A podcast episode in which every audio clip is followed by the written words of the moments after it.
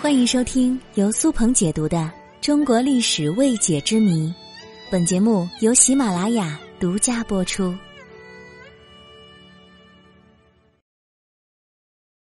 孔子的身世之谜。春秋战国，百家争鸣，武帝刘彻独尊儒术。直到现如今社会，虽然早已将百家思想逐步融合起来，但实际上儒学的影响仍旧是最深远的，甚至早已流传到了国外。孔子作为儒学的开创者，时至今日仍然影响着全世界华人。比如，世界各地都有孔子学院，我们经常挂在嘴边的《论语》，以及我们从小接受的教育“人之初，性本善”，还有我们中国人的人生观、价值观、世界观，都有儒学的影响。可以说，我们日常生活中的每个角落，或多或少都有孔夫子的身影。面对这样一个圣贤，你敢相信孔子是私生子吗？本集我就来讲讲孔子的身世。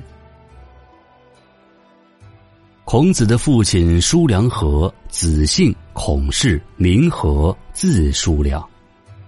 在那时，人们的名字并没有像我们现在这么规范，比如叔良和，叔良只是他的字。和是他的名，所以呢，大家习惯称他为叔良和。而在这儿，为了方便大家理解和记忆，我就叫他孔和。孔和曾娶过两房妻子，总共生了十个孩子，其中九女一男。而且这唯一的儿子还患有足疾，应该是个瘸子。其实这个足疾放在现在并不算是什么大事儿，但是古代不一样，在家族继承上不仅仅是长子优先，而且面对身患残疾的儿子也是一律不允许继承的。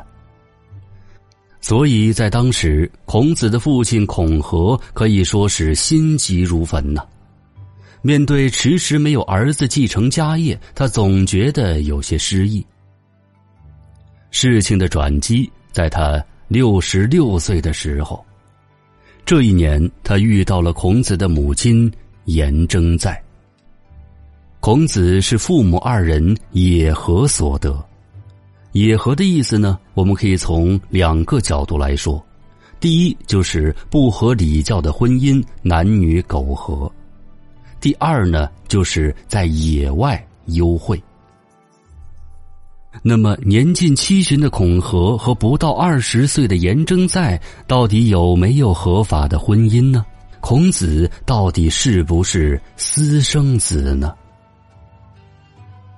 关于这个问题，我最近看了一篇报道，来自山东师范大学齐鲁文化研究中心资料室齐江红老师的观点，我觉得比较靠谱。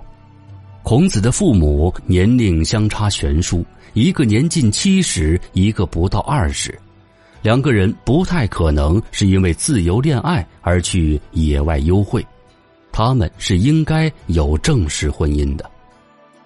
由于当时孔和年老而求子心切，在已经有一妻一妾的情况之下再娶，无非是希望再生一个儿子。因此，孔和很有可能过于看重娶妻生子的目的，而忽略了婚礼的形式，把婚礼办得草率了一些，某些环节不合礼仪。至圣文则野，所以被称为野合。总的来说，历史上的许多具有深远影响的人，经常被世人的各种言语所污蔑。其实，外人的说法只能改变别人眼中的自己。